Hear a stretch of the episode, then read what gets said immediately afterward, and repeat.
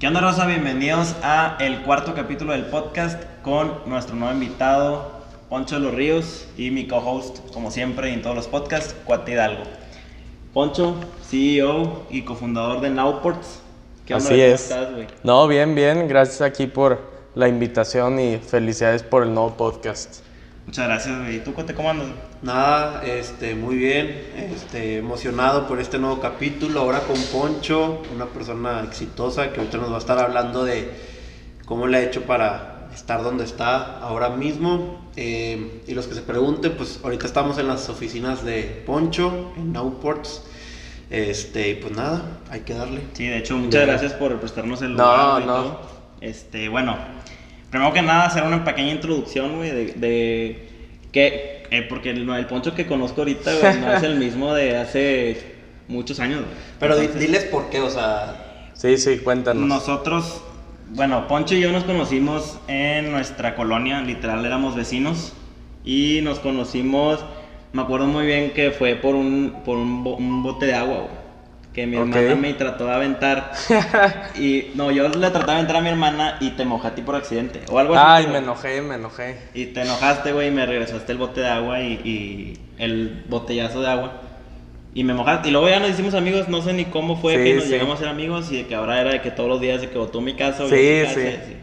Viví en tu casa como siete años. Sí, y yo en la tuya, o sea, era a veces así. Total, este, coincidimos mucho en las ideas en algún, en algún momento con cuando teníamos, no, no me acuerdo, 10, 11 años, 12. Sí. Este, y empezamos a, a, buscar, a ver qué hacíamos. Y siempre éramos, nuestros papás era de que, ¿esto ahora qué van a pensar? Sí, sí, sí, sí.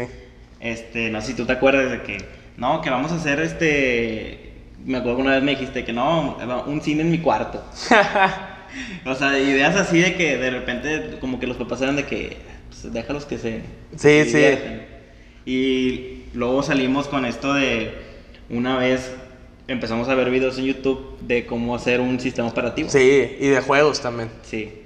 ¿Cómo estuvo ese, ese, ese, tú cuéntanos ahí? Estuvo loco, estuvo loco. Siempre me, siempre me llamó la atención desde que estaba chiquito las compus. O sea, yo lo llamaba así, ahorita es como cualquier cosa relacionada a tecnología. Me, me encanta, o sea, es algo que, que quiero estar ahí.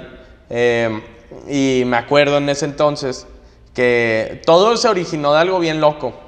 Yo veía, veía como las películas de Steve Jobs y de Apple y pues yo quería hacer compus, pero no sabía ni siquiera qué era programar, ¿sabes? O sea, yo sabía que era pues las computadoras y, y de ahí nació la duda como de cómo se hacen, ¿sabes? Y y hasta cierto punto, pues yo quería, no sé, primero comprar el procesador y todas las piezas, no sé si te acuerdas que andábamos ahí, que, que cuánto costaban y todo esto.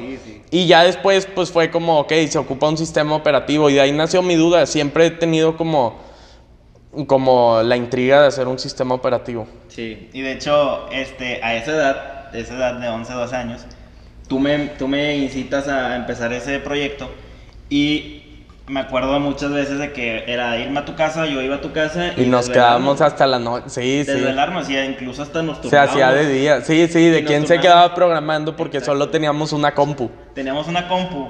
Ok. Y haz de cuenta que, este. Por ejemplo, eh, Poncho empezaba a programar de que a las 10 de la noche. Okay. Sí, poníamos alarmas. Sí, poníamos alarmas y haz de cuenta, por ejemplo, Poncho se pone a programar y yo decía, ¿sabes qué? Déjame me duermo un ratillo. Okay. Me duermo yo y luego al rato suena la alarma y luego, Poncho, te toca a ti, te duermes un ratillo y yo me pongo a trabajar. O sea, era de que toda la madrugada trabajando. Ya. Entonces... Sí, era un sistema productivo, era productivo. o, sea, eh, o sea, ese software o ese sistema, programa que estaban haciendo, de, era, ¿de qué, ¿de qué dijeron? O sea, es literal como una... Como... Estábamos haciendo como un Windows, ¿sabes de cuenta? Ok, ya, ya, O un Apple así. ¿Y luego qué, qué fue de ello? ¿Si lo terminaron o no? Terminamos una versión beta, o sea, sí terminamos una primera versión. Creo que ya después como te topabas con ahora qué hago con esto, ¿no? O sea, no era una idea de negocio ni nada, sino era una idea que queríamos hacer. Sí, era de que dos, amigos, ¿cuántos años tenían? Unos que... 12, sí, 11, 12, 11, 12 años de que pues, nada más a jugar, sí, sí. a programar. Y, y, aprendimos mucho de ahí, o sea, todo fue YouTube, nunca pagamos nada por un curso, eh, ni por programar. O sea, tal cual fue, fue gratuito. Que, o sea, hoy en día este, como estábamos hablando ahorita antes de empezar a grabar, en internet pues hay muchas cosas malas, pero también si tú te pones a buscar y todo, pues puedes aprender, literalmente puedes hasta no ir a la escuela y aprender de internet y ahí te haces experto en una materia. Sí, claro. Entonces empezamos este, el, el, el, sistema operativo y de que chorros de días trabajando y de que, oye, ahora métele esto, métele un mapa y métele que se pueda abrir la aplicación de Netflix, está mejor que sí, ahí, y abre el menú y la madre. Entonces de que yo llegaba a casa de Poncho y de que, eh, vi este video. Y ahí y le empezamos a meter y errores tras errores y luego empezamos con lo del juego. Sí, luego fue un juego el que empezamos. Pero siempre como que con la misma base, o sea, nada más de aprender qué, qué, era eso, porque no teníamos ni idea de que... Sí, de que eso se podía comercializar. Sí, porque de hecho después nos metimos a hacer juegos ya bien, o sea, juegos que, que eran de industria, o sea, imagínate que teníamos una, una computadora de las que todos teníamos en la casa, ¿no? El, eh, la cajita grande al lado de tu escritorio. Sí. Y... Y estuvo bien loco porque ya descargábamos juegos, pues te digo, que usaba Pixar en ese momento o eh, Minecraft, y no lo sabíamos usar, pero pues la compu ya, ya se echaba a perder con eso, me explico. o sea, no este, estaba preparada para Sí, sí, ni nosotros. Sí, sí, sí. Entonces, pues que todo lo veíamos de YouTube y todo lo queríamos meter ahí. Y los juegos y todo. Y, total, bueno, queda así. Yo, la verdad, no. Tu, tu, camino. Yo sigo mi camino. de doctor. De doctor. Poncho sigue su camino y nos separamos. Yo, la verdad es que o sea, no nos separamos en sí, o sea, fue como que simplemente a mí no me apasionaba tanto como a ti te apasiona la tecnología y la computadora. Creo que fue como de repente Sí, pues gustos distintos. Sí. o sea, tú eliges tu camino, Poncho el suyo. Ajá, y Poncho le siguió y todo. Y aquí es donde termino de conocer al Poncho del ayer y ahora eres una persona totalmente, bueno, no personalmente, digo, conmigo sigue siendo una persona. pero ya, ya eres...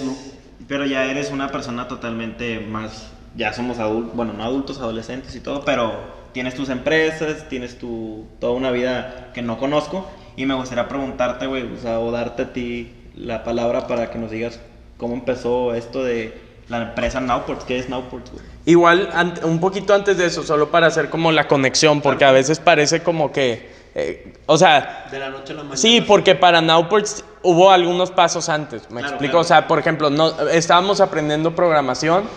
Después de eso, yo me mudé de casa a otro lado.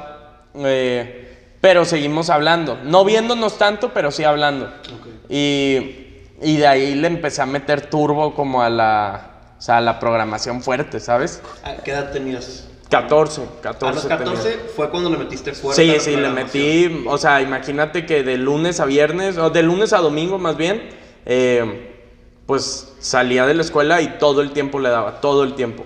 Y este. no había momentos donde preferías estar en tu casa en vez de salir con amigos así. sí, sí, o sea, yo creo que yo creo que perdí mucha vida social, por así decirlo, entre lo que fue, sobre todo ya más grande, entre lo que fue primer semestre y quinto semestre de prepa, o sea, fue, obviamente sí salía a veces, pero muy limitado, o sea, sí me concentraba, me concentraba mucho. Y ahí fue donde pasó a carrera, entro a, a software, a ingeniería en tecnologías computacionales, ahí en la UDEM, y de plano no me gustó, ¿sabes? O sea, no porque ya lo supiera todo, porque definitivamente no lo sabía todo. De hecho, no sabía casi nada de lo que hacían, pero no lo implementaba en la vida real. Me explico, ya me había tocado estar en, en startups de software como es Blooders, que es de donar sangre. Eh, y pues yo me enseñaban como muchas cosas que yo decía como... Sí, de hecho veía muchos posts de que Blooders y eso, la verdad nunca supe que, que era, suponía que era algo de donar sangre y eso. Sí. Y veía muchos posts y decía que, ah, pues está yendo chido. Sí, porque no, no sé si puede decir güey aquí en el podcast, pero ah, bueno. No, no pasa nada. Eh, el, el güey que me enseñó, que me hizo como el level up de, de, programación mucho más fuerte, que me enseñó de verdad, es uno de los cofundadores de Blooders. Y yo lo, lo conocí después de 16 correos, le dije como, porfa, enséñame a programar, porfa, enséñame a programar, hasta que ya accedió. O sea, fueron 16 correos, los tenemos contados. Y y nada, la, la, realidad es que bueno, después de eso empecé Lucat, que era otro proyecto que también fracasó, y conocí a Maxi, que es mi socio aquí en Outwards, o mi cofundador, y, y, nada, la verdad es que nos hallamos muy bien con lo que queríamos hacer. De hecho, hicimos un sistema operativo de logística. O sea, es como distinto, no es un sistema operativo de computadoras, sino de equipos de logística. Y bueno, como si contáramos la historia rápido, lo conocí. Lo conocí en California en un verano que yo me fui.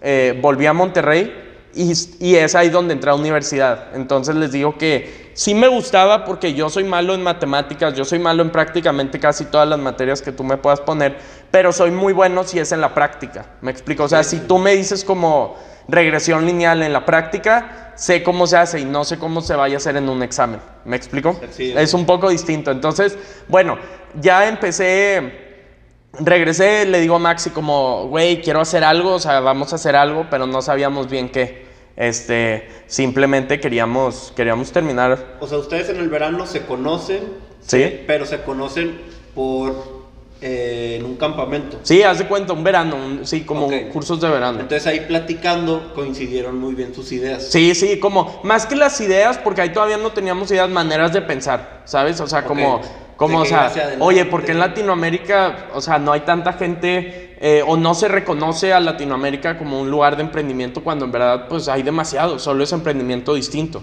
me explico. O sea, yo creo que en Latinoamérica eh, 90% de, o más, 95% de las empresas son pymes, ¿sabes? O sea, esos son emprendimientos, no, no son corporativos. Eh, solamente es muy distinto a lo mejor a lo que vemos en la película de Silicon Valley, ¿sabes? O sea, es como todo distinto. Y coincidimos mucho en esa manera de pensar, de que queríamos cambiar esa imagen en Latinoamérica, los dos programábamos eh, y de repente ya de plano quisimos emprender algo y sabíamos que era logística, o sea, queríamos hacer algo en logística, no sabíamos bien qué, eh, pero nada, no, o sea, la razón de cómo llegamos a lo que es Nowports, y ahorita les explico bien qué hacemos, es que eh, dijimos, a ver, como... ¿En qué? Sí, o sea, ¿en qué tenemos experiencia? Y los dos fue como, en verdad, pues fuera de software nada. Y yo menos, ¿no? Él es más grande que yo, él tiene 28 años, él ya había trabajado. Sí, o sea, pero, sí, pero yo era, pues yo nada, o sea, yo, ¿sabes? Este... solo tenías las ganas de hacer algo. Sí, entonces, bueno, eh, yo en ese momento, cuando ya me aburrió la universidad, me fui a vivir a Estados Unidos, a California, porque apliqué a más de 40 startups allá, porque quería aprender que era una startup, ¿sabes? o sea, una startup en California, Silicon Valley. Apliqué y una de ellas me aceptó y me mudé para allá y así con 18 años recién cumplidos, eh, me, fui para allá a vivir solo, este, como ya con, con mi permiso de trabajo y todo. Eh, y bueno, ahí eh, trabajando es donde le digo a Max, como ya vamos, vamos a lanzarnos. Logística. Eh, la razón de por qué terminamos creando Nowports es porque mi familia tenía una empresa de logística tradicional. Me explico, no sé si te acuerdas que, que, la tenían.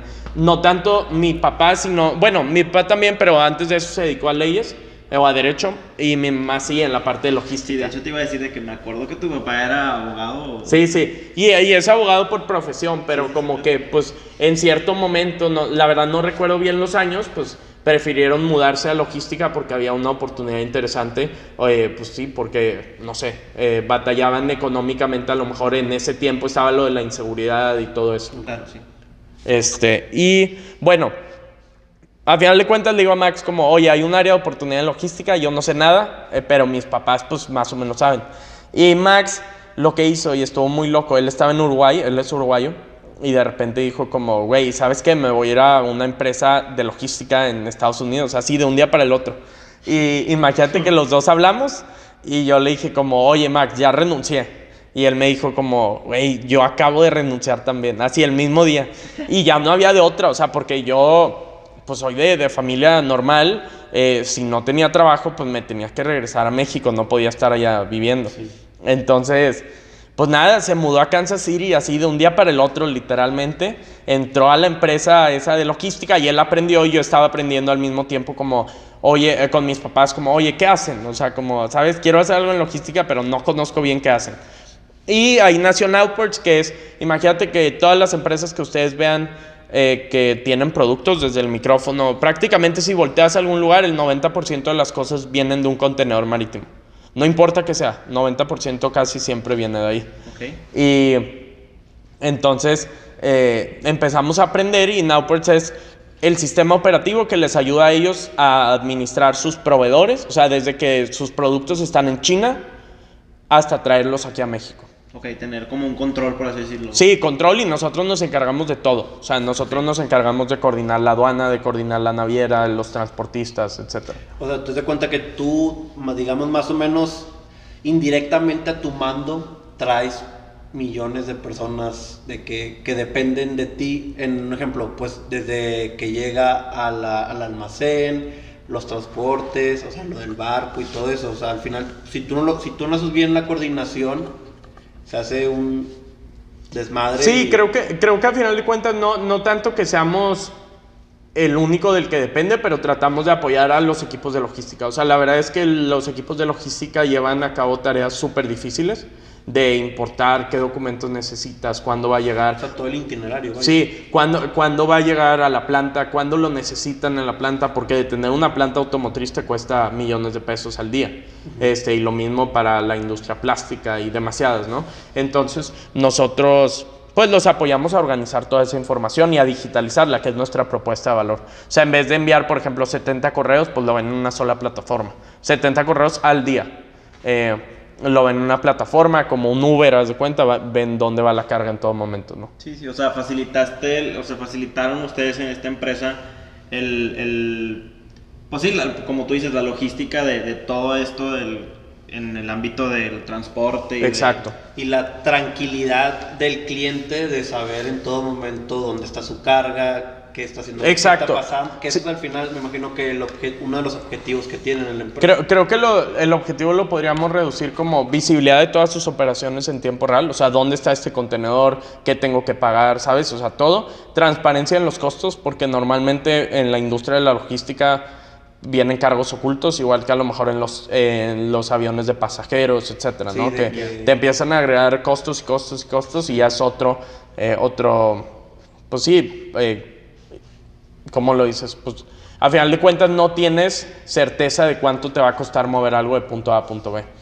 Y el último, entonces, visibilidad, transparencia y el último es automatización. O sea, eh, por ejemplo, para tú mover un contenedor de China para acá, tiene, necesitas mínimo 14 documentos. Y nosotros los apoyamos a automatizar todos estos documentos porque el que traiga mal un dato, el que traiga mal un nombre, puede salirle muy caro a quien lo está importando. Ok. Ok, ¿y uh, ¿cuántos, cuántos años tiene la empresa ahorita? Un año y medio, un año y medio. y en este año y medio ha pasado, ¿qué es lo, como, lo que más está estresado? o a lo mejor Creo no que este todo, medio, todo. pero en general de que todo, que digas, este día, esta vez, esta semana literalmente fue de locos, o sea, estuve de que súper estresado, pasó esto, pasó lo otro. Cuéntanos. No, creo yo que, que, la etapa más difícil por mucho, y estoy seguro que igual para muchos otros negocios, es la pandemia. O sea, o sea, la pandemia ha estado de locos. O sea, ¿te ha afectado muy cabrón? Pues creo que nos afectó. Ahorita hay una reactivación económica. Mira, más que afectarnos en números, que eh, probablemente nos afectó en números, eh, eh, donde más es como en, la, en lo difícil que es operar, ¿sabes? O sea, de un día para el otro tuvimos que convertir una empresa de más de 100 personas a digital, nuestros proveedores también, nuestros clientes también. Entonces, cuando le llamas a un cliente a la oficina, pues ya no te contesta, ¿me explico? Y ya no, los correos, pues ahora le llegan cinco veces más correos que antes. Sí, eh, pues claro, o sea, digo, a lo mejor y fue el proceso de que a lo mejor y quisiste hacerlo, digitalizarlo, pero poco a poco, y la pandemia Sí, sí la, pandemia, o sea, tenemos, por ejemplo, una... Bueno, mira, esa es la parte bonita, ¿no? Eh, digitalizamos o nos adelantamos tres años a lo mejor en la digitalización, pero por el otro lado, pues está súper difícil porque muchas empresas tuvieron que cerrar y tener problema en, en sus finanzas, este, en la liquidez que tenían, y eso obviamente termina afectándonos a nosotros. Claro. Sí, pues son terceros que al final de cuenta que también están involucrados en el negocio, pues te, te va afectando en todo esto de la pandemia. Que otra cosa que podemos ver en grande escala es cómo mucha gente le benefició la pandemia, pero a muchos otros les afectó bien cabrón. De hecho, hay un hay una frase que una vez escuché de un primo que no sé de dónde la sacó, pero él la posteó en su Instagram que decía, "En esta pandemia hay dos tipos de personas." La que llora y la que le vende pañuelos. O sea, como hay uno que se resigna de que, pues la pandemia, chingado, de que, pues, me va a afectar en mi negocio, en mi vida, y hay otro de que, ¿sabes qué? A ver, bueno, ya me afectó este negocio, pero ¿qué puedo hacer para salir adelante?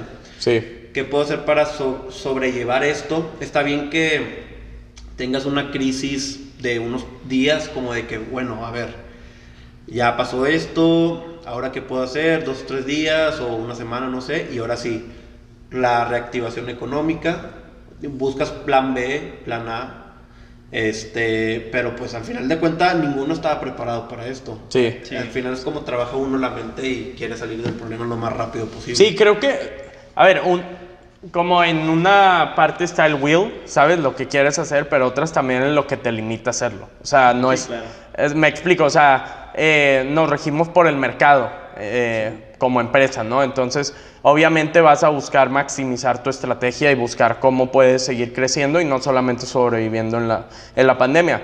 Pero, pues, por lo mismo que nos toca servir a muchos clientes que importan o exportan, nos hemos dado cuenta que hay veces que que las, la pandemia los agarró en una situación tan difícil que es difícil moverse de ahí. ¿Me explico? O sea, imagínate que eras una empresa industrial y de un día para el otro te dijeron, oye, ya no quiero los 50 contenedores que me estás vendiendo. Pues tú ya los compraste, ¿me pues explico? y ya los produciste y ya, o sea, es como una bolita de nieve gigantesca en varios sentidos. Sí, pues eh, a veces es muy grande el, el, estancamiento o, esta pandemia yo creo que hizo eso, eso que dices, de que muy grande la bola de nieve que de plano es como que, ¿cómo puedo salir de Sí, sí, o sea, hay, que yo creo que hay empresas de, de, todo tipo en todo el mundo que, que se están preguntando ahorita, o, o, cambiando incluso sus modelos de negocio, ¿sabes? O sea, al 100%, como si antes hacían, no sé, un ejemplo, si antes hacían celulares, ahora con las mismas líneas de producción hacen cubrebocas o hacen tanques de oxígeno o hacen respiradores, ¿qué es lo que ha pasado?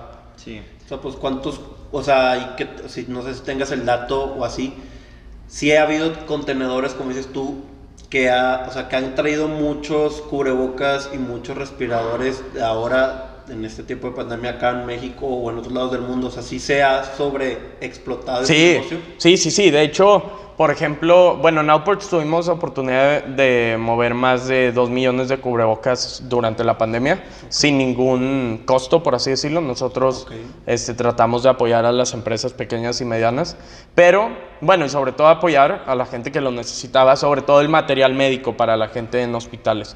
No nada más en México, sino en Latinoamérica. Pero bueno, eso lo vemos de una parte, imagínate que las empresas del sector salud importaron hasta nueve veces más de lo que importaban antes. Y eso es bueno para ellos, ¿no? Sí. Y eh, creo que la ellos tampoco lo tenían planeado, ¿no? Eh, no, no, tenían planeado el, vender tanto. sí, es, es un efecto positivo, sin duda. Este, eh, es un poco triste el por qué lo necesiten, ¿no? Sí, sí, sí. Pero, pero a nivel negocio, pues obviamente pues claro que sí, te tuvieron sus beneficios. No era como que ellos lo planearon de que sí, una pandemia para que me vaya bien. No, y, y, hay teorías, hay teorías conspiracionales, pero la realidad es que yo te aseguro que, y, y, sonará a broma, pero, pero lo digo en un sentido serio, te aseguro que las pequeñas y medianas empresas que antes venía a cubrebocas, pues se vieron muy bendecidas y hasta cierto punto agradecen algo la pandemia, ¿no? Claro. Sí, y, está muy... La verdad esperemos que cualquier empresa que haya estado sufriendo mucho por esta pandemia, que creo que son bastantes, salgan adelante al final después de esta pandemia, que ya esperemos se acabe pronto, este, a lo mejor ya finales de este año o inicios del siguiente año, y la libren y que la libremos todos y que nos vaya chingón a todos. Otra cosa que me gustaría comentar, este, Poncho. Dale, dale. Cuando te llegó porque saliste de la revista Forbes. Sí, sí, sí. Me acuerdo que había el post que subió tu papá y que subieron todos. Sí. Y de que, oye, qué rollo que Poncho ya en la revista Forbes. Que, cuéntanos cómo te sentiste, güey. Creo que esa fue una historia bien particular. En primera, fue la primera revista en la que salimos. Entonces, o sea, para debutar en una revista y luego que sea Forbes. Sí, y, más que eso, obviamente nos pusimos muy felices, tanto Max y yo, o sea, estuvo de locos. Pues es que eso es como que el premio a ustedes de saber que estaban haciendo bien las cosas. Sí, creo que era como un premio, te, te, sientes bonito. A lo que yo voy es, hay varias cosas que nos llevamos de Insight porque nos lo han preguntado, incluso nosotros nos encanta, o sea, bueno, no pasaron aquí, pero aquí adentro tenemos como un post de, de esa vez que salimos en la revista. eh, a lo que voy yo es que pasó muy lento que la emoción se pasó. Y esto ya lo he contado, no me acuerdo a quién se lo conté hace poco, pero imagínate que nos hicieron la entrevista en febrero y salió en junio. O sea, entonces estás hablando de varios meses en los que tú ya sabías que iba a salir. ¿Me explico? Sí, ya no estaba de que chingue. Sí, quizá, exacto. Quizás si salía el mero día o el mismo día, el efecto era mucho más como boom, ¿no? Sí.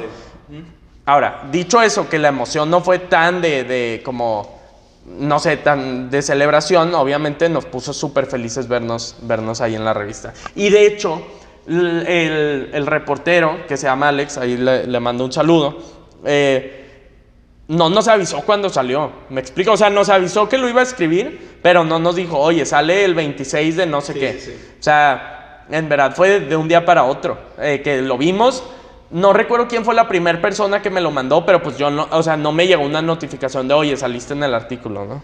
Y, eso, eso se sintió padre, o sea, que había gente que lo estaba viendo antes que yo. Que no pasa muy seguido. Yo tengo una pregunta.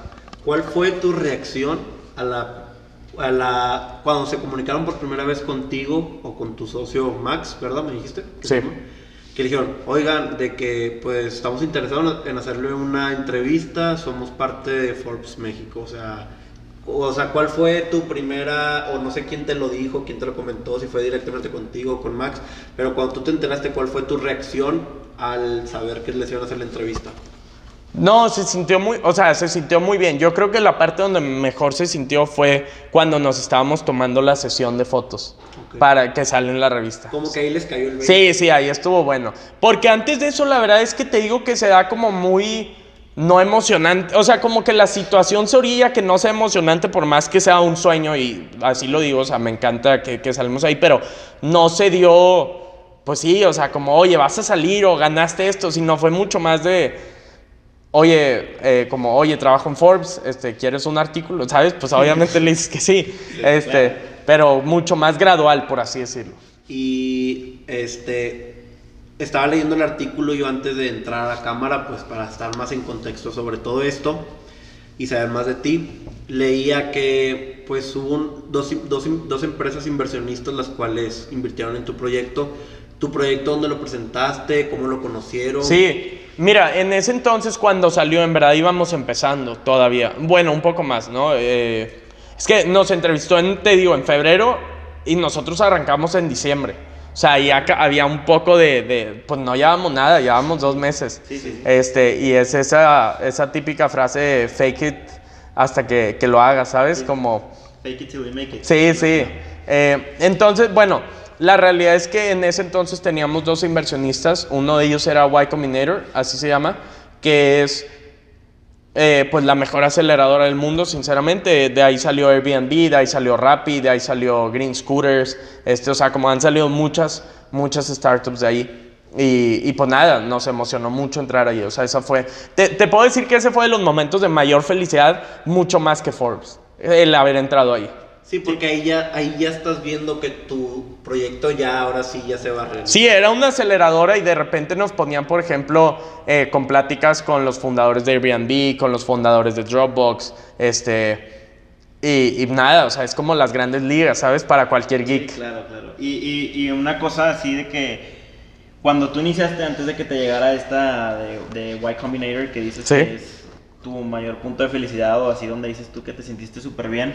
Antes de eso supongo que en el comienzo fue algo difícil, ¿no? O sea, sí, sí, fue difícil, sobre todo porque te digo que estábamos en Estados Unidos los dos y Max y yo sabíamos que no había opción B. O sea, era como, güey, esto pega, pega o nos regresamos. O sea, como, eh, ¿sabes? Te sentías de esos que vas, no sé... ¿Sabes de que es ahora o nunca? Sí, era ahora o nunca y aparte, o sea, asegúrate de que pegue bien. O sea, no nada más una vez, sino como construirlo para que dure. Para siempre. Y construye un negocio de verdad y construye que clientes quieran sentarse a hablar contigo.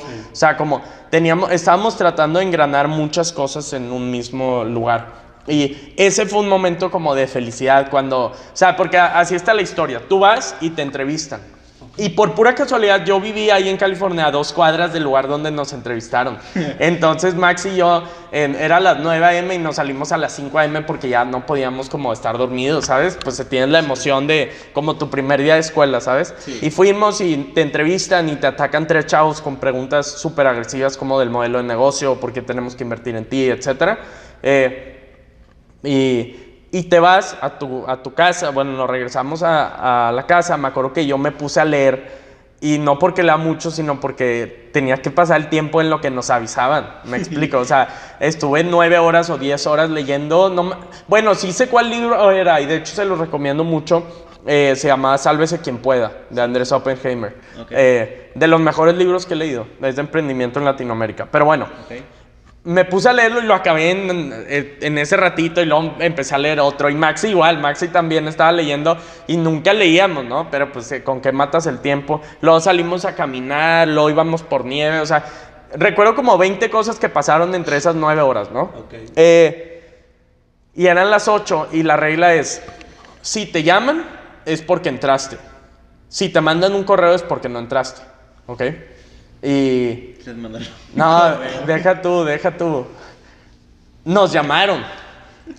Y no eran ellos, güey. O sea, y no son, ¿sabes? O sea, Ya, o sea, ya estaba celebrando. no, no, no, no, porque están más nerviosos, O sea, ¿sabes? O estás sea, como que- no, no, o sea, cae y, de cuenta, imagínate que teníamos el celular aquí, fue que, güey, o sea, como que, ¿quién es, güey? Ajá, ok. Y por pura mala suerte era de esos, no de Telcel, pero como eh, de T-Mobile, ¿sabes? De, de una empresa americana. Entonces lo contestas y los dos de que no, güey. Y era la misma hora, entonces le colgamos luego, luego, por si nos llamaban. Y ya en eso, entra la llamada como cosa hecha adrede, entra a los dos minutos. Y nosotros dijimos, güey, es otra vez esta morra, ¿sabes? De, de T-Mobile. y, y, y nada, eran, eran los de Y Combinator. Y pues ahí fue como, a la madre, entramos. O sea, ahí fue, qué felicidad. No, ahí, ahí, o sea, ¿Lloraste? mira, no lloré, no sí lloré, probablemente lloré. Sí, yo creo Pero que, yo creo que por el nerviosismo. Yo creo que lloré, Es que sacarle emoción. Es que no la- sé, mira, no sé si lloré de lágrimas, pero sí grité como loco. Y aparte vivíamos en un barrio de puros, de pura gente mayor. O sea, de, Y de- todo de que, shut up. pues no, no gritaron, pero, pero sí sé que nos escucharon bien. claro. Este, pero, no, te digo, no si lloré, pero sí me acuerdo que, que gritábamos como locos. Este, y, y nos fuimos a, vivíamos en Palo Alto y nos fuimos a un lugar que se, bueno, a San Francisco, ya a la ciudad a cenar.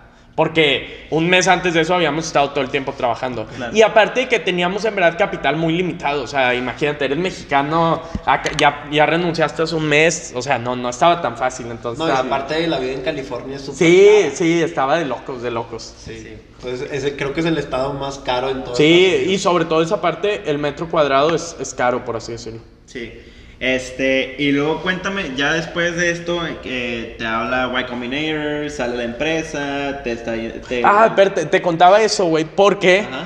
ahí nos había invertido Y Combinator, pero todavía no levantábamos nuestra ronda de capital. Ok. Me explico. O sea, Y Combinator te invierte 150 mil dólares, pero no es una ronda, sino es para que tú experimentes tu producto. Ok, o sea, nada Ok. más es de que para experimentar. Para experimentar, haz de cuenta. Como quien dice eh, coloquialmente un cáliz, por así decirlo. Un cáliz, haz de cuenta. Consigue tus primeros clientes con eso. Ya, y está ya. difícil, no está, o sea... Sí, todo. Eso iba, es- fue difícil al inicio. Sí, sí, sí, de locos. Mira, el, el mes que te cuento antes de lo de Y Combinator era infernal. Y, y te juro que, o sea, mi novia, mi familia, o sea, todos, yo creo que dejaron de escuchar de mí un buen tiempo. Bueno, hasta ahorita tengo muchas quejas de gente que se enoja porque no, no le respondo entre. Eh, pero nunca es mala onda, o sea, si no, es un tema de que me gusta concentrarme, pero ese mes fue infernal. Porque, oye, renunciaste, tus, mis papás sí me decían o de que, güey, que- estás loco, o sea, como no, pues no pasa nada, te regresas, sí.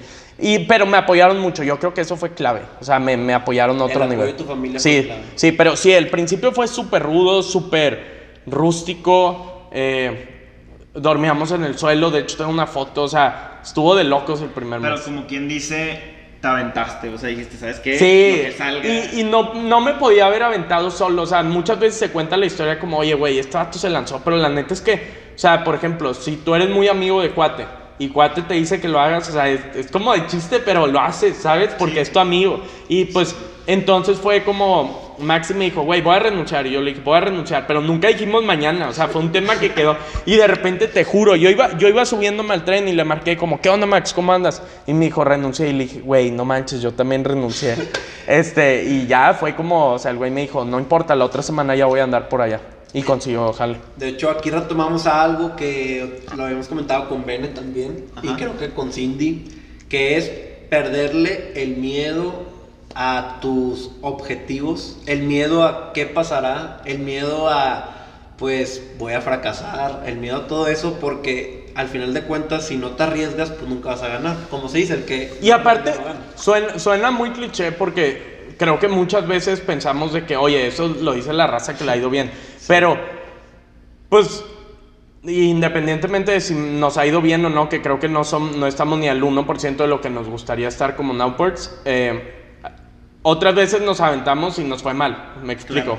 Este, no siempre es de un... Sí, o sea, Max y a mí antes de lo de Nowports hicimos otras ideas y fueron un fracaso. De pues hecho, una era esa, por ejemplo, enviar regalos a domicilio. Lucas fue... Lucas no fue con Maxi, pero Maxi sí me daba consejos de ella, porque ya lo conocía en ese entonces. También fue un fracaso. Lookat fue un, Yo me enteré de esa aplicación y de hecho creo que hasta la descargué. Que era de qué? Como de reservación. Era como un Rappi antes de que hubiera un Rappi. Ya, pero este. te faltó como que meterle un poquito más. Me faltaron ganas, como que no me aventé. Y no, no ganas de que, ay, no tuve ganas, sino ya que lo veo en retrospectiva, como que me faltó meterle dedicación. Y no de tiempo, sino de riesgos, como pensar en alto, ¿no? Sí. Y lo, tomando lo que habías dicho que pues tuvieron varios proyectos, fracasaron, este, había leído de una entrevista que le hicieron a este, el empresario mexicano Brenner, que sale en el programa Shark Tank. Bueno, él decía de que yo antes, bueno, me imagino que él ya tenía dinero, pues viene de familia con dinero, pero él decía, o sea, él decía en, en, en altos o bajos rangos, tú a, a lo largo de tu vida, tú vas a si tú tienes la idea de emprender, vas a hacer, un ejemplo, 10 proyectos.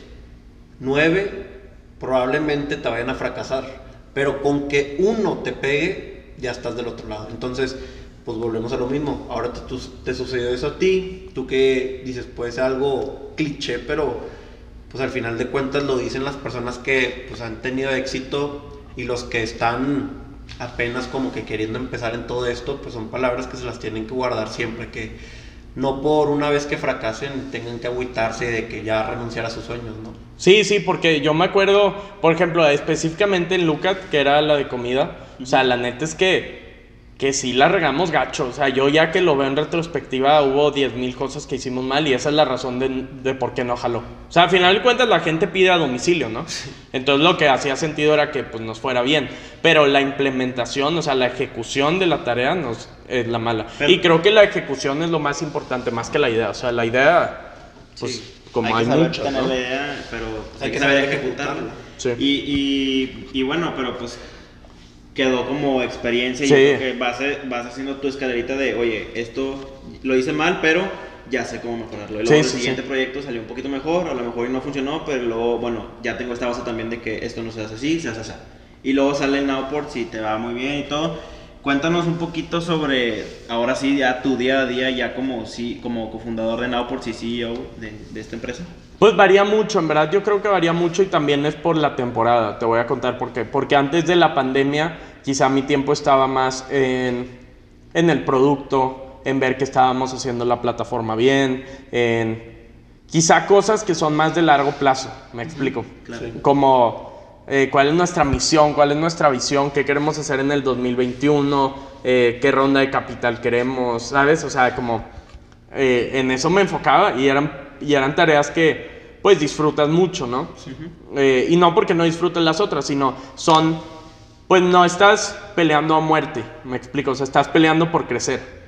Y como hay una frase que dice Brian Chesky que a mí me encanta, que es el cofundador de Airbnb, que dice que la pandemia fue como un torpedo en un barco, ¿sabes? O sea, como en la mitad de un barco. Lo mata todo, ¿sabes? y tienes horas para salvarlo. Sí, sí, sí. Eh, y, fue eso, o sea, fue como de un día para otro, imagínate, o sea, para, para empezar nosotros el COVID lo empezamos a sentir desde diciembre porque casi toda nuestra carga viene de Asia.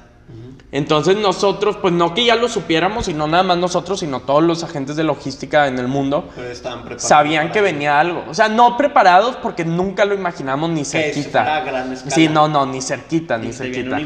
pues sí, o sea, como, oye, qué raro, Asia cerró, ¿sabes? O sea, de repente... Es como cuando se escuchó lo del ébola en África, que tú lo escuchabas de que pues el ébola en África, pues no, no, no va a pasar nada. Y no pasó nada. Y a lo mejor el COVID era igual de que no, que hay un brote de COVID-19. Sí, no, nunca pensaste que fuera tan contagioso, creo yo, ni el impacto económico que iba a tener.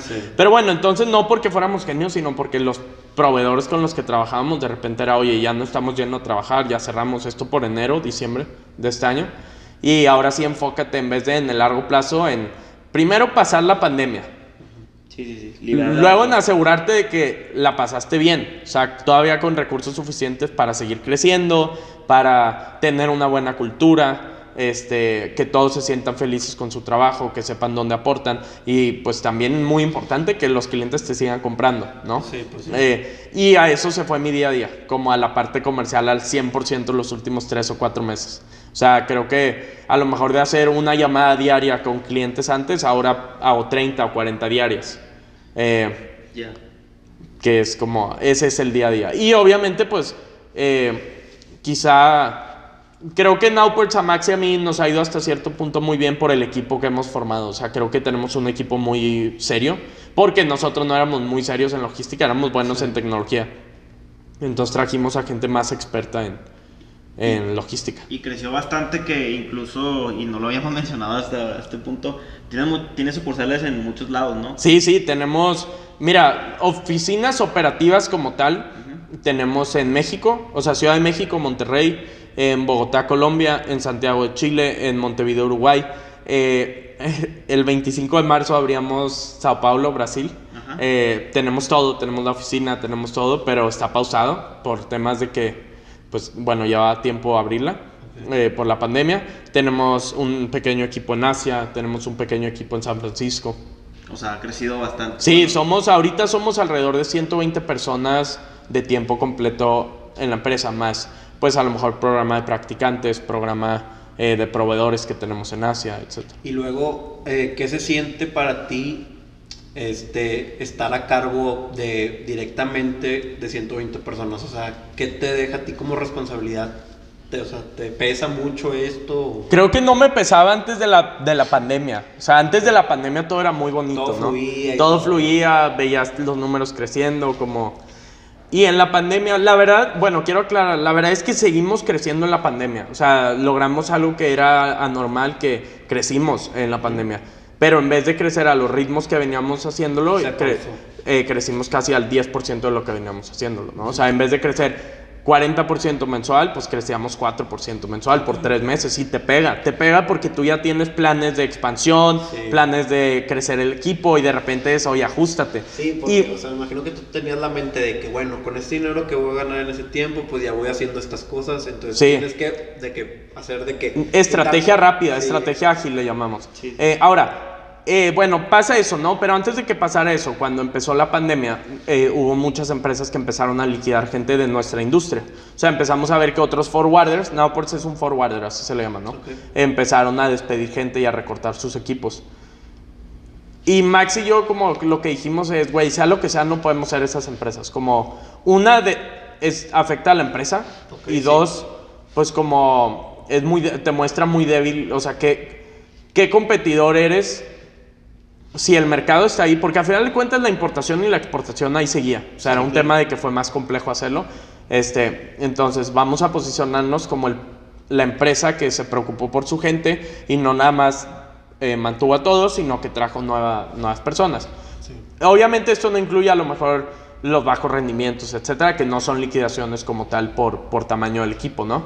Pero seguimos creciendo y esa fue una apuesta, o sea, comunicamos a la empresa como, oigan, nadie se va a ir del equipo por una situación de, de la pandemia. O sea, despreocúpense por Exacto, despreocúpense por eso, preocupémonos por nuestros por números. salir adelante sí, sí, Sí, exacto. Qué bueno, la verdad es que me da gusto este La, porque te conozco desde hace mucho.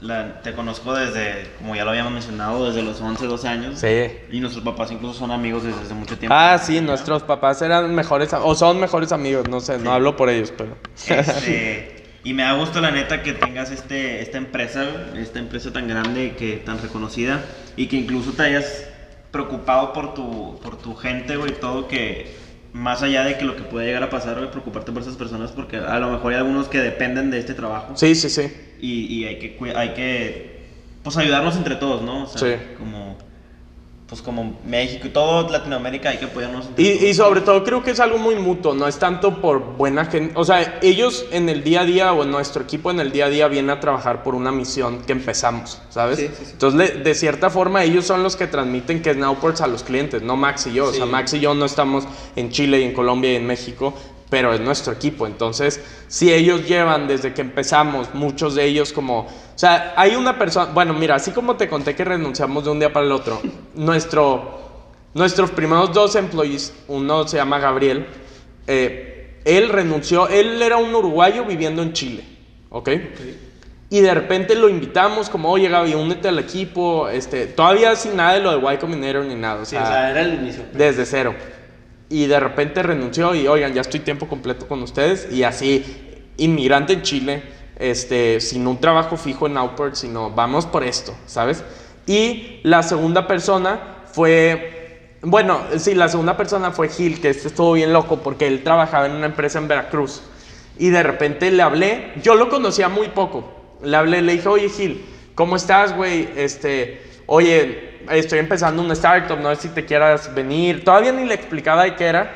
Y le dije, como estamos en California, eh, no sé, ¿te interesa? Y el güey como, sí, sí, o sea, sí me voy. Ajá. Nunca hablamos de compensación, nunca hablamos de qué seguía, de qué tan estable era el trabajo. Así dijo, sí me voy. Y le dije, ah, con, o sea, bien, este, vamos a organizarnos y, y pues ya te vienes al equipo, ¿no? Y eso fue el 12, creo, el 12 de, de febrero. Ah, lo tienes bien. Y el, sí, y el 13 de febrero nos dice, oye, güey, pues ya avisé y yo podría llegar allá el 20, ¿sabes? O sea, siete días, imagínate, o sea, ah, o sea, él el 10 de febrero no estaba pensando en eso, me explico.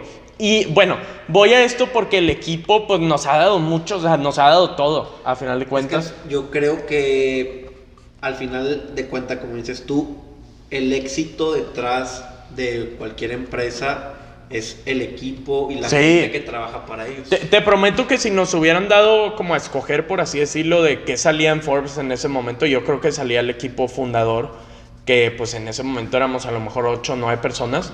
Este, porque, pues, nunca es suficiente como el decirles, oye, gracias, o sea, como... Sí, sí, sí. O sea, De, de repente. Sí, ya no sabes ni cómo Sí, pagarlo. de repente alguien pone en el grupo que tenemos de mensajes de la empresa como, oigan, cerré 32 contenedores. Eso lo vi hoy, se llama Fernando. Este, y a lo mejor él lo pone como, ah, es mi, pues, mi tarea o mi objetivo, pero, pero es, o sea, está transmitiendo Nowports a la vida real, ¿sabes? Porque antes de eso, pues era una idea. Y esos 32 contenedores no existían para nosotros.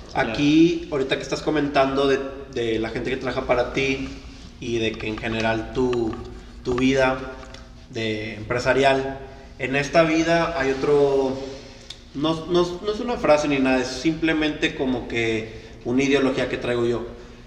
En esta vida siempre va a haber gente más arriba que tú y gente más abajo que Sí. tú. Tú vas a estar en un medio siempre, siempre va a haber Sí. gente arriba y gente abajo, más chingona y gente que es, está más abajo que tú, pero quiere estar donde estás tú. Entonces tú tienes que ser lo demasiadamente humilde Sí. para tú, una, ser humilde en el hecho de que un- reconocer cuando alguien es mejor que tú y pegarte a esa persona para tú aprenderle y ya que tú estés codeado con gente grande, pues tú te vas, al final de cuentas tú te vas haciendo grande y vas aprendiendo cosas de los grandes y vas tomando cosas de este, cosas de este y al final tú lo mezclas y te haces tú.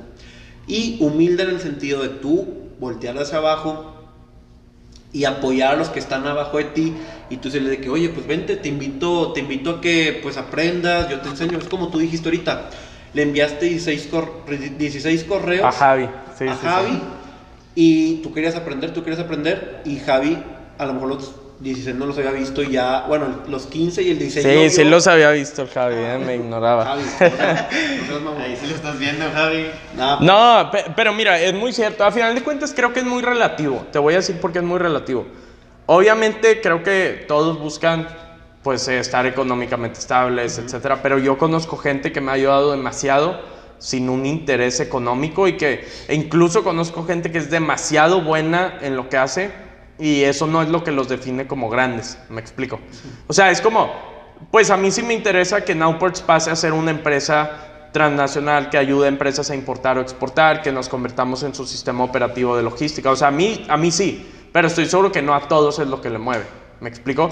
Y como que hay veces que me siento con gente que está haciendo una non-profit. Me tocó la semana pasada, o sea, una empresa sin, sin buscar como ningún, ningún profit y yo me sorprendía y se lo dije directamente porque me hablaba y nunca me habló de, de como márgenes de, de hacer, sino del impacto, ¿sabes? O sea, como, como es que quiero, eh, este era el reto, ¿no? Como quiero impactar a 20 mil personas en el sur de México a que aprendan a programar, ¿sabes? Ok. Ese era el reto, o sea, como quiero hacer una organización que haga eso.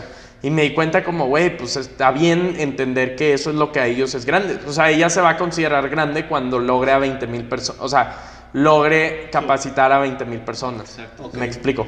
Aquí también, aquí va otra de que, bueno, tú que eres el fundador de Nowports, de esta empresa pues grande, igual que tu socio, este, el que tú supieras diferenciar entre ser un jefe y ser un líder. Yo lo que puedo ver de ti es que estás siendo un líder que jala a los demás a sacar su mejor versión de ellos mismos que al final de cuentas pues a ti y a la empresa les beneficia. Porque pues cuántos casos hemos visto de gente que va a su empleo sin ganas odiando Sí, al jefe y- diciendo de que pues para qué voy me va a estar reventando que al final dicen pues tengo que ir pues ahí es donde gano dinero genero ingresos para vivir pero imagínate que alguien venga con todo el gusto de trabajar, de que hoy voy a dar mi máximo, hoy quiero que la, crezca, que la empresa crezca, pero pues al final todo viene del líder, que en este caso... Sí, que lo va, que lo va transmitiendo. Creo que es, una, es un muy buen punto y también nunca hay como un punto en el que dices check, ¿sabes? O sea, ya fui un líder, como ya Sí. Sí. pásale a la siguiente tarea. Es constante y creo que tanto yo y Max nos hemos equivocado demasiado en el camino de eso y probablemente nos vamos a seguir equivocando, este, porque a veces dices lo que buscas, pero no lo que estás haciendo. ¿Me explico? O sea, porque es bien difícil. O sea, si te ponen en una situación apretada a nivel empresa, eh, tienes que tomar decisiones difíciles. O sea, no, no es... Sí.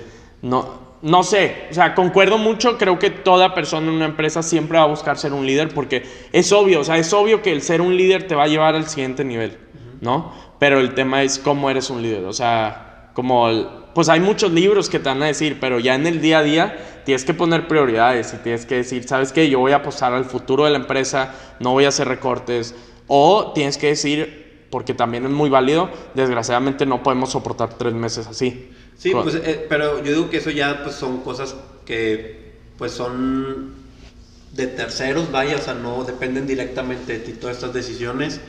Este, pero pues yo me imagino que ¿cómo te sentirías tú de alguien de los que ahorita trabajan contigo, alguno de los 120 personas que le está yendo muy bien y todo, des- va, va contigo a la oficina y te dice, oye Poncho, pues, este, la verdad, es de tus mejores empleados, imagina. Y te dice, oye, pues, pues gracias por todo lo que me diste y todo, la verdad he aprendido demasiado, pues ahora quiero buscar ahora yo mi, prospe- mi propio reto. A lo mejor no es lo mismo, pero algo mismo de logística, sobre en otro ámbito. ¿Tú cómo te sentirías que después de unos años tú veas que esa persona llegó igual al éxito, lo Bien, ayudaron? creo que, mira, es una situación súper difícil porque, pues, alguien quiere emprender. Esto nos pasó hace unos meses. Eh, alguien quiere emprender y es súper vital en la empresa, ¿sabes? En Nowports. Este, y pues nada, no lo puedes limitar. O sea, como creo que cuando, o sea, sí nos pasó que nos dijo como, oye, desgraciadamente me tengo que ir, voy a emprender un proyecto, etcétera. Pues nada, toca darle el apoyo, ¿sabes? O sea, y es difícil, es muy difícil como el entenderlo, pero, pero así. O Sí, sea, sale. Porque puedes decir, es que eres una pieza clave, pero también tienes que, de- o sea, no puedes ser en cierto punto ignorante en decirle que no, no, no, es que yo te necesito, o sea, quédate con Sí, y creo que también es como el medio punto, o sea, no sé, oye, eh, no sé, eh, coche, este, no te, no te preocupes, como dame tres meses, vamos a preparar todo para tu salida y creo que también es lo mejor, ¿no? O sea, así los dos se encuentran un punto Claro, medio sí. en el que tampoco afecta a la empresa significativamente y tú le das todo el apoyo de Sí, o sea, que, que salga bien, vaya. que Sí. no se perjudique ni uno ni otro. Y ya por último, este, para, para cerrar, así, algún consejo que tú le puedas dar a la gente de México, a los jóvenes de México y del mundo incluso, si, Por- eh, si llegamos a, a ese punto en el podcast, Un, si par- llegamos así. un paréntesis a tu pregunta. Para que sepan, Poncho tiene 22, 21, 21, 21 todavía. años. O sea, tiene, es de la misma edad de José Me Pablo. por meses, creo. Y Me por meses. yo, yo tengo Sí. 20 años, entonces, para que sepan y ment- se mentalicen un poco de todo lo que ha hablado y todo lo que ha logrado, pues tan solo en 21 años que tiene edad. Entonces, ahora sí, ya adelante con la pregunta, perdón por interrumpir, pero tenía que decirlo eso muy bien, porque a lo mejor van a pensar, no, que Poncho debe tener 30 años. y No, no, es el estrés, es el Sí. estrés, ¿no? Este, bueno, la pregunta eh, iba, y, y qué bueno que lo, que lo recalcaste, cuate. Eh, ¿Qué consejo le darías a los jóvenes de México y del mundo para empezar a, o impulsar tu proyecto? El proyecto que tengan, así lo que sea lo que sea. Voy a tratar de decir algo que no hayan escuchado como siempre, porque creo que el consejo, incluso sí daría el mismo, ¿no? Es muy cierto, como no pares, o sea, como dale. Pero si quieren algo más práctico, es como aprende de cosas que no tengas ni una idea en el día a día, ¿sabes? Como toma cursos, eh, pide un trabajo o un internship en algún lado, ¿sabes? De cosas nada relacionadas a tu tarea, lo que sepan tus papás, a nada. O sea, porque creo que si yo lo veo en retrospectiva ahí es donde más aprendí. O sea, como, ¿sabes? Ser un outsider de una industria es de las cosas más valiosas porque traes ideas súper frescas. ¿Sabes? O sea, el de repente decir como, oye, ¿por qué no mostramos el barquito en el, el barquito en el mapa? Y a lo mejor lo escucha alguien que lleva en logística 20 años y es de que, ah, la madre, o sea, este güey, pues, ¿sabes? Y eso lo obtuve, pues, a lo mejor usando Uber o usando lo que sea, eh, ideas externas, como exponte mucho a ideas externas, o sea, ideas en las que no sepas nada. Ya, yo soy, yo creo que tengo, voy a respaldar un poco, porque soy testigo de que no es cosa de obtener dinero o de que, ay, probablemente Poncho este, ya era alguien así súper Adinerado. di- adinerado, así.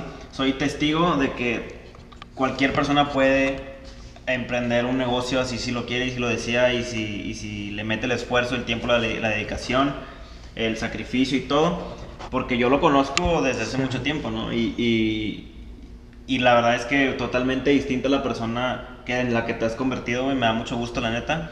Gracias. Y pues nada, eso y cuate, no sé qué tengas que más que agregar. Ok, pues yo nada más para concluir, este, pues quiero felicitarte Gracias. por tu éxito, por tu humildad, porque como dije, eh, hay mucha gente que pues le llega el éxito y no sabe cómo dimensionarlo y pues como dice, se dice coloquialmente, pues se le sube.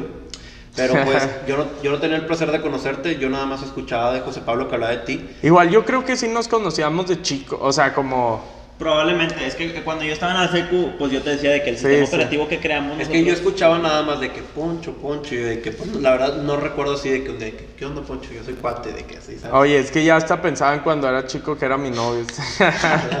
es broma, es broma, De pero que no. no, sí son, pero pues. No, no, nos otra juntábamos mucho, nos juntábamos mucho. Pero no, gracias a ustedes y también mucha suerte en el podcast. Fue casi una hora, estuvo bueno. Hace una hora sí. Son muy Este- interesante, se aprenden cosas nuevas cada vez más. Han estado muy equilibrados los podcasts, la neta, no, no es como que tengamos un límite tampoco. No. Si se podría de que lo haríamos de que dos, tres horas, este, pues se está haciendo tarde y, y el- y también Ya estés de noche. ya está desde noche. Entonces, pues esperemos si les haya gustado el podcast. Este fue el podcast con Poncho de los Ríos, eh, bueno, coloquialmente conocido como Poncho de los Ríos, Alfonso sí, de los Poncho. Ríos.